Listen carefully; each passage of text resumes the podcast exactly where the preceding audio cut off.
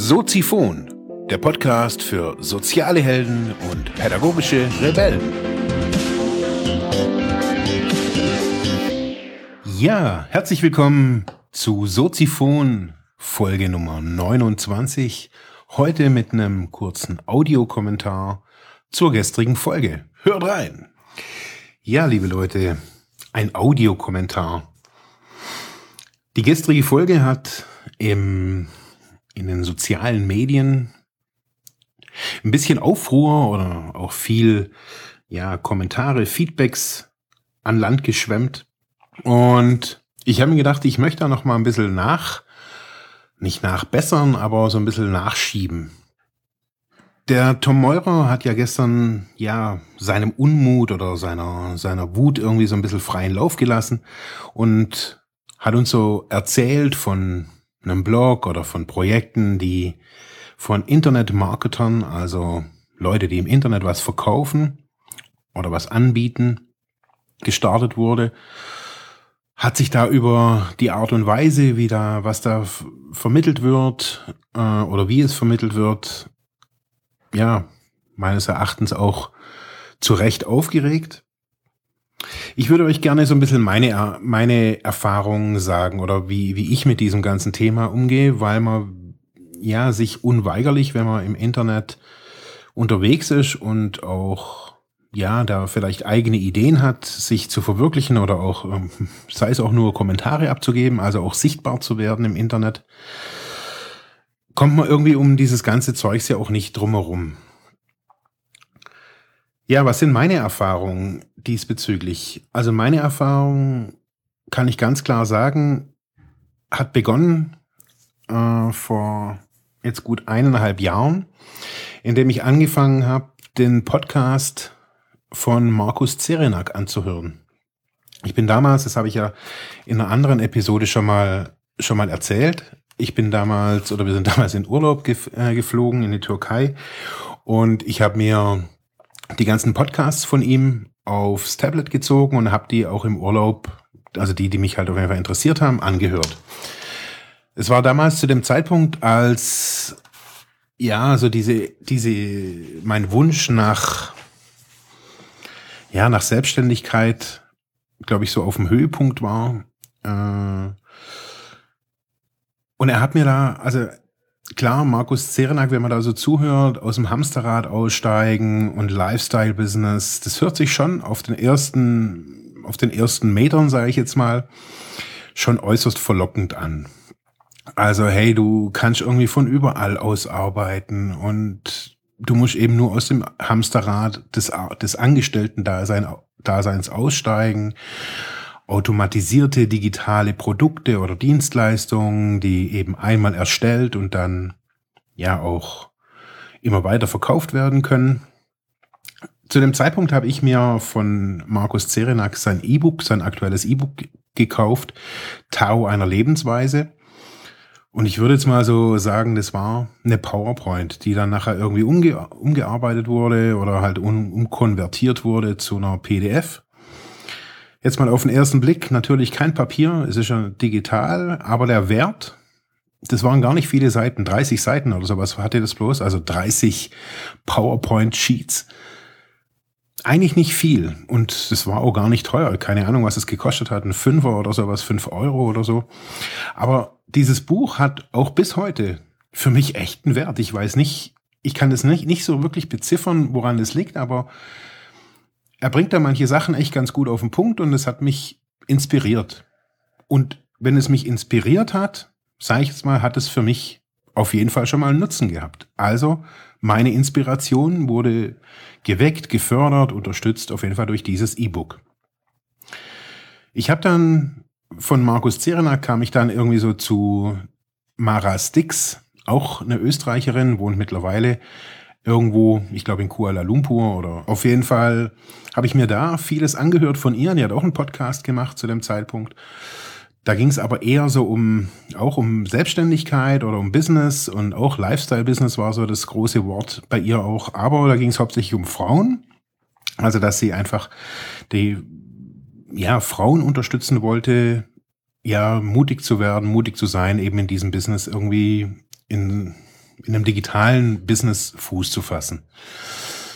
Auch sie hat ein Buch verkauft oder Bücher verkauft, hat Webinare gegeben und alles digital und Ort und Zeit unabhängig und ja, für mich war es da, es war auch, das war, für mich war das okay. Ich habe da auch mal an einem kostenlosen Webinar teilgenommen. Ähm, naja, also ich fand es ganz gut, muss ich, muss ich ganz ehrlich jetzt auch sagen.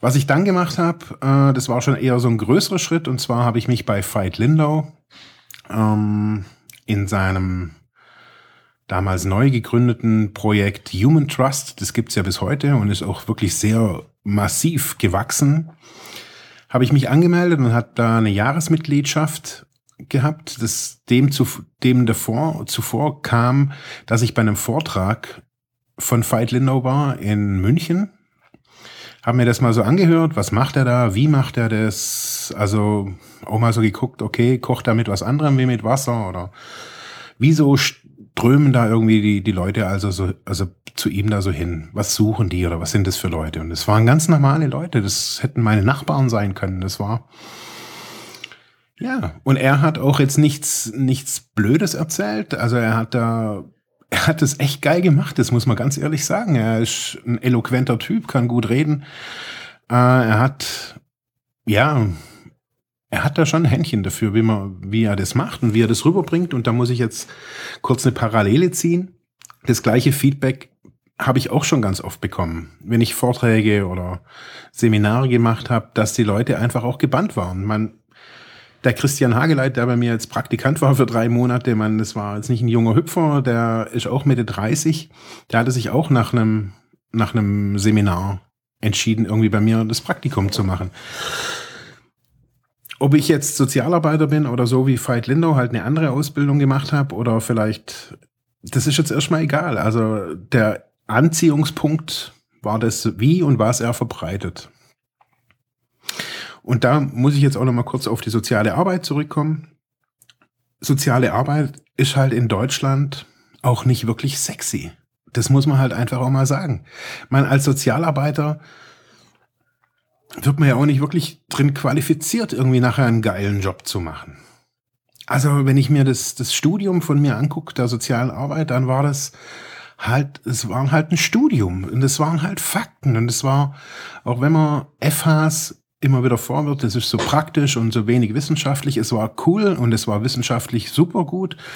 Aber so, um nachher ein Sozialarbeiter oder eine Sozialarbeiterin zu sein, die das von Herzen aus nach außen trägt und sagt, ey, ich bin so stolz, in dieser Hochschule studiert zu haben, das kann ich irgendwie sagen, ah, das war irgendwie nicht so. Und jetzt ist so die Frage, wenn ich jetzt da studiert habe und halt dann mein, mein wissenschaftlich meine Arbeit auf wissenschaftlichen Methoden begründen kann, aber das halt irgendwie beim Klienten halt irgendwie rüberbringen wie eine alte Socke. Mein, und da dagegen jetzt stelle irgendwie so ein, so ein Menschen wie, wie Veit Lindau, der halt auch irgendwie einen Seminarraum vollfüllt und Coachings angeboten hat, auch so in seinen Anfangszeiten noch. Business Coachings, hat Firmen begleitet, hat die hochgezogen mit, ähm, mit, seinen, mit seinen Leuten, hat seine, sein eigenes Projekt verwirklicht und man, da sind jetzt auch echte Koryphäen mit am Start. Das muss man einfach auch mal sagen. Da ist jetzt nicht nur der Veit Lindau als Beispiel jetzt und Human Trust als Alleinunterhalter. Das ist ein, eine Mischung aus ganz vielen Leuten, sehr vielen Professionen auch. Ja, ein Bekannter von mir hat da jetzt auch viele so kleine Zertifikate und Ausbildungen irgendwie auch als zertifizierter Coach gemacht. Und da kann man sich jetzt auch fragen, das kam mir neulich eben auch, jetzt hat er beim Veit Lindau eine Ausbildung gemacht, sage ich jetzt mal, ist natürlich nicht staatlich anerkannt. Ist da, hat dann auch eine Abschlussarbeit sogar geschrieben. Und die erste Frage, die ich da auch so für mich hatte, so, ja, das ist ja schön, dass du jetzt deine Abschlussarbeit schreibst, aber was sind das für Kriterien, für was, was steht da so dahinter? Ich meine, wenn jetzt da irgendwie halt ein, ein Hiopai da meine, meine Hausarbeit irgendwie korrigiert, man, was hat das für einen Wert? Das muss man sich dann fragen. So, was, was, Was steht da dahinter? Ist das, wenn das ein Professor Dr. irgendwer absegnet und äh, ich das Thema XY habe? Ist das Mehrwert, bloß weil es an der deutschen Hochschule war? Naja, das ist, eine, das ist eine große Frage. Und das, so ist es auch bei diesen Internetmarketern. Also die, die da natürlich irgendwie E-Books, Kurse, Webinare zu jedem Käse auch irgendwie veröffentlichen und da natürlich auch immer an den größten Nöten und Ängsten der Menschen ansetzen. Also, man, das ist das war wie, wie halt normal Marketing funktioniert. Das, man, man wird nichts verkaufen, wenn der andere kein Bedürfnis hat. Und wenn ich eine Cola verkaufen will und äh, oder Mineralwasser und die ganzen Leute keinen Durst haben, werde ich die tollsten Plakate haben und ich werde es nicht verkauft kriegen. Das heißt, ich werde meine Cola oder mein Wasser nur an Leute, ich muss da eine Werbung schalten, die Durst anspricht, Lebensfreude oder was auch immer. Und das machen natürlich die Marketingleute im Internet echt gut. Ja, und so komme ich auch jetzt noch so ein bisschen weiter zu ja, Menschen, die zum Beispiel habe ich jetzt neulich erst irgendwie mit Olaf Jakobsen gesprochen oder geschrieben. Auch über Facebook von Olaf Jakobsen habe ich, glaube ich, jedes Buch, das er geschrieben hat. Hat auch irgendwie ist so in der Aufstellerszene, also wenn es um systemische Aufstellung geht, meines Erachtens wirklich eine Koryphäe. Ähm, hat da eben verschiedene Bücher drüber geschrieben, hat ja so ein eigenes System drin entwickelt, das so nennt sich eben freie Systeme, systemische Aufstellung. Ist da vielleicht eben einen anderen Weg gegangen, wie die ganzen normalen Leute und hat sich vielleicht auch viele virtuelle Prügel ein, äh, hat da vielleicht auch viele virtuelle Prügel kassiert, aber ja, er ist auch ein Mensch und er macht sich Gedanken und er arbeitet da weiter und, und, und, und, und. Ich habe da jetzt nie geguckt, was hat er überhaupt studiert? Wenn ich seine Bücher lese, dann sehe ich, wow, da ist echt was drin. Und so komme ich so ein bisschen so auch noch zu Martin Weiß. Martin Weiß kenne ich persönlich nicht, habe noch nie was von ihm besucht. Ich habe mich jetzt irgendwann mal zu so einem kostenlosen Trainercamp angemeldet, das ich aber auch nie mitgemacht habe jetzt. Aber egal, ich habe von ihm ein Buch gekauft. In diesem Buch wird eine Heldenreise beschrieben. Eine Heldenreise ist ein, ja, auch in der Psychologie ein Begriff, um in gewissen Stationen ein, ja, so eine so bei, bei Männlichkeit könnte man, bei dem Thema Männlichkeit könnte man sagen, wie man irgendwie von, von einem Jungen zum Mann wird quasi. Das ist ein psychologisches Schritteprogramm, würde ich es jetzt einfach mal nennen. Das kommt aber, die Heldenreise wird auch in Filmen eingesetzt, zum Beispiel Harry Potter. Da ist dann irgendwie so der, der einsame Junge, der keine Eltern hat und so weiter. Und da wird dann nachher zum obermächtigen Oberguru und so weiter. Von Martin Weiß habe ich eben dieses Buch gekauft und war echt geflasht. Das war ein geiles, physisches zu kaufendes Buch. Geil beschrieben, super Anleitungen drin.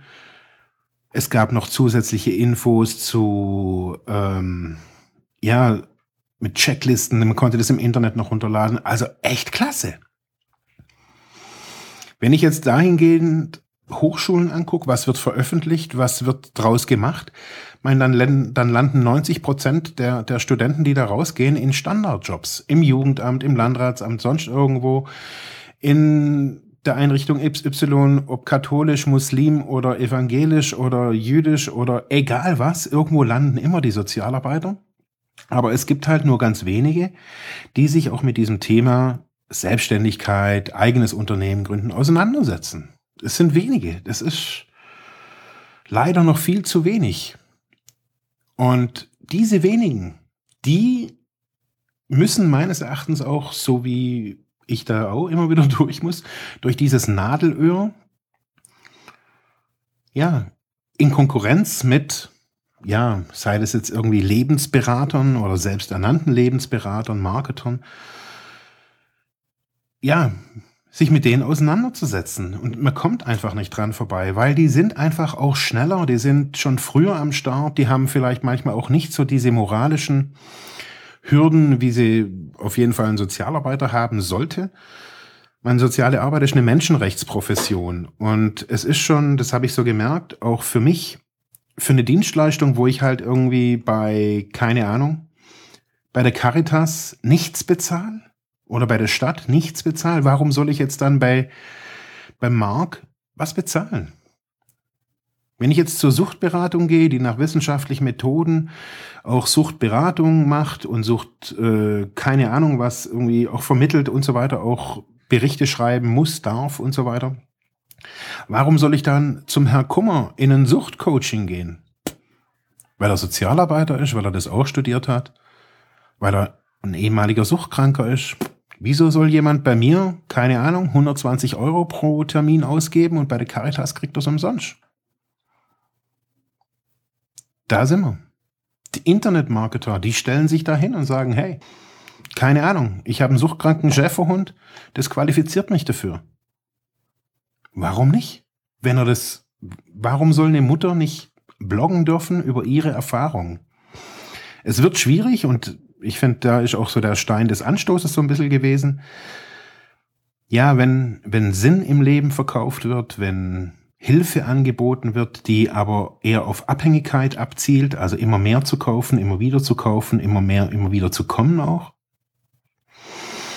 Wenn man sich im Internet auch meines Erachtens damit rühmt, irgendwie Millionen Umsätze irgendwie zu fahren äh, und in diesem Bereich tätig ist und man eigentlich ja Dreck verkauft, das gibt's auch, habe ich auch gesehen und auch erlebt und ich merke auch, dass das für mich jeden Tag und jede Woche aufs Neue die schwerste und die größte Hürde ist. Soziale Arbeit, soziale Dienstleistung, ja, auch für Geld eben, bezahlbar zu verkaufen. Was macht mich anders? Das ist die große Frage. Was ist bei mir anders? Nur weil ich studiert habe, ist nicht unbedingt was anders. Nur weil ich jetzt irgendwie so eine Suchtbiografie habe, ist auch nicht unbedingt was anderes. Da kann sich jeder Ex-User hinsetzen und das Gleiche aufziehen wie ich. Aber trotzdem ist irgendwie so die Kombination der Kompetenzen bei mir auf jeden Fall ist mal der ausschlaggebende Punkt. Ein Suchtkranker, der danach, nicht davor, sondern danach studiert hat und noch einen Master und noch eine Firma gegründet und noch dies und jenes. Das, deswegen kommen und kamen die Leute auch. Und trotzdem kann dann auch eine eine Mutti, die da bloggt und über, über ihre, ihre Tätigkeiten schreibt, was sie so den ganzen Tag an Erfahrung macht, kann die auch Nutzen stiften. Man, Selbsthilfe ist so entstanden, indem sich Leute hingestellt haben und haben gesagt, hey, ich habe auch ein Problem. Komm, wir helfen uns gegenseitig. Aber dann sollte es natürlich auch so deklariert werden. Also das heißt, diese, diese Botschaften, die können einfach viele Menschen. Und das, ich finde, da müssen auch die, die, vielleicht die Marketer vielleicht nochmal einen Gang zurückschalten. Viele Menschen können das nicht unterscheiden. Wissen nicht, was wird da verkauft, können nicht differenzieren zwischen einem Internetmarketer, der da smart auftritt und ganz geil aufgestellt ist und eine super blinkende Internetseite hat. Das reizt. Klar, aber wir haben eine Verantwortung. Wir haben eine Verantwortung als Menschen, nicht nur als Sozialarbeiter, sondern wir alle haben eine Verantwortung, dass wir Menschen nicht über den Tisch ziehen oder Menschen nicht in eine schlimmere Lage bringen, wie sie, vor, wie sie vorher waren. Und wenn ich mir diese ganzen Programme, alle, die ich mir im letzten, in den letzten eineinhalb Jahren angeschaut, angehört, angelesen habe, kann ich bei allen, ausnahmslos bei allen, mein persönliches Siegel drunter geben, dass es extrem viel Selbstverantwortung voraussetzt. Egal was ich tue, es sind psychologische Programme und da lässt sich auch nichts wegleugnen und auch nichts wegdiskutieren. Es sind psychologische Programme, die wirken. Ganz einfach. Und wenn ich da einfach eine Person am Start habe, die das Ding kauft und die damit nicht umgehen kann, dann hat es Auswirkungen nicht nur für die Person, sondern alle, die mit dieser Person auch zusammenarbeiten später. Es sind Programme, die wirken, die werden hier verkauft für manchmal auch billig Geld, aber wenn die Leute das anwenden und einfach ohne vorher irgendwas dazu gelesen, gesehen zu haben, irgendwie in sich reingeguckt zu haben, solche Dinger hier starten, dann kann das schon auch gefährlich werden. Daher, ja, denke ich, sollten wir, wir alle uns aufeinander zubewegen. Ich lerne von den Internet-Marketing-Leuten. Ich bin zu solchen Leuten auch hingegangen, die angeschrieben, habe die gefragt, hey, wie funktioniert das, wie geht das? Ich möchte von euch lernen. Und genauso können die auch von uns lernen. Zu sagen, hey, okay, Menschenrechtsprofession, was heißt denn das und bla bla bla, was heißt diese Verantwortung? Man muss da nicht soziale Arbeit unbedingt studieren. Man kann da auch mal ein Webinar dazu anschauen. Was heißt es? Was heißt es für eine Verantwortung? Was ist das? Was sind das für Programme? Was, wie wirken diese Programme überhaupt? Was heißt es, wenn ich so eine Heldenreise mache und ich habe vielleicht eine psychische Störung oder bin, stehe unter, Medik unter Medikamente? Was heißt es, wenn ich solche Programme mache und aber morgens irgendwie halt meine zwei Valium brauche? Nicht missbräuchlich, sondern die brauche ich einfach. Was heißt es, wenn ich Seroquel nehme und eine Aufstellung einfach so mache, weil es ja irgendwo ein Webinar systemische Aufstellungen gab? So können wir alle voneinander lernen und ich hoffe, dass es in ja, naher oder vielleicht auch in weiter Zukunft passieren wird. Ich bin auf jeden Fall dabei. Ich wünsche euch noch einen schönen Tag. Dankeschön.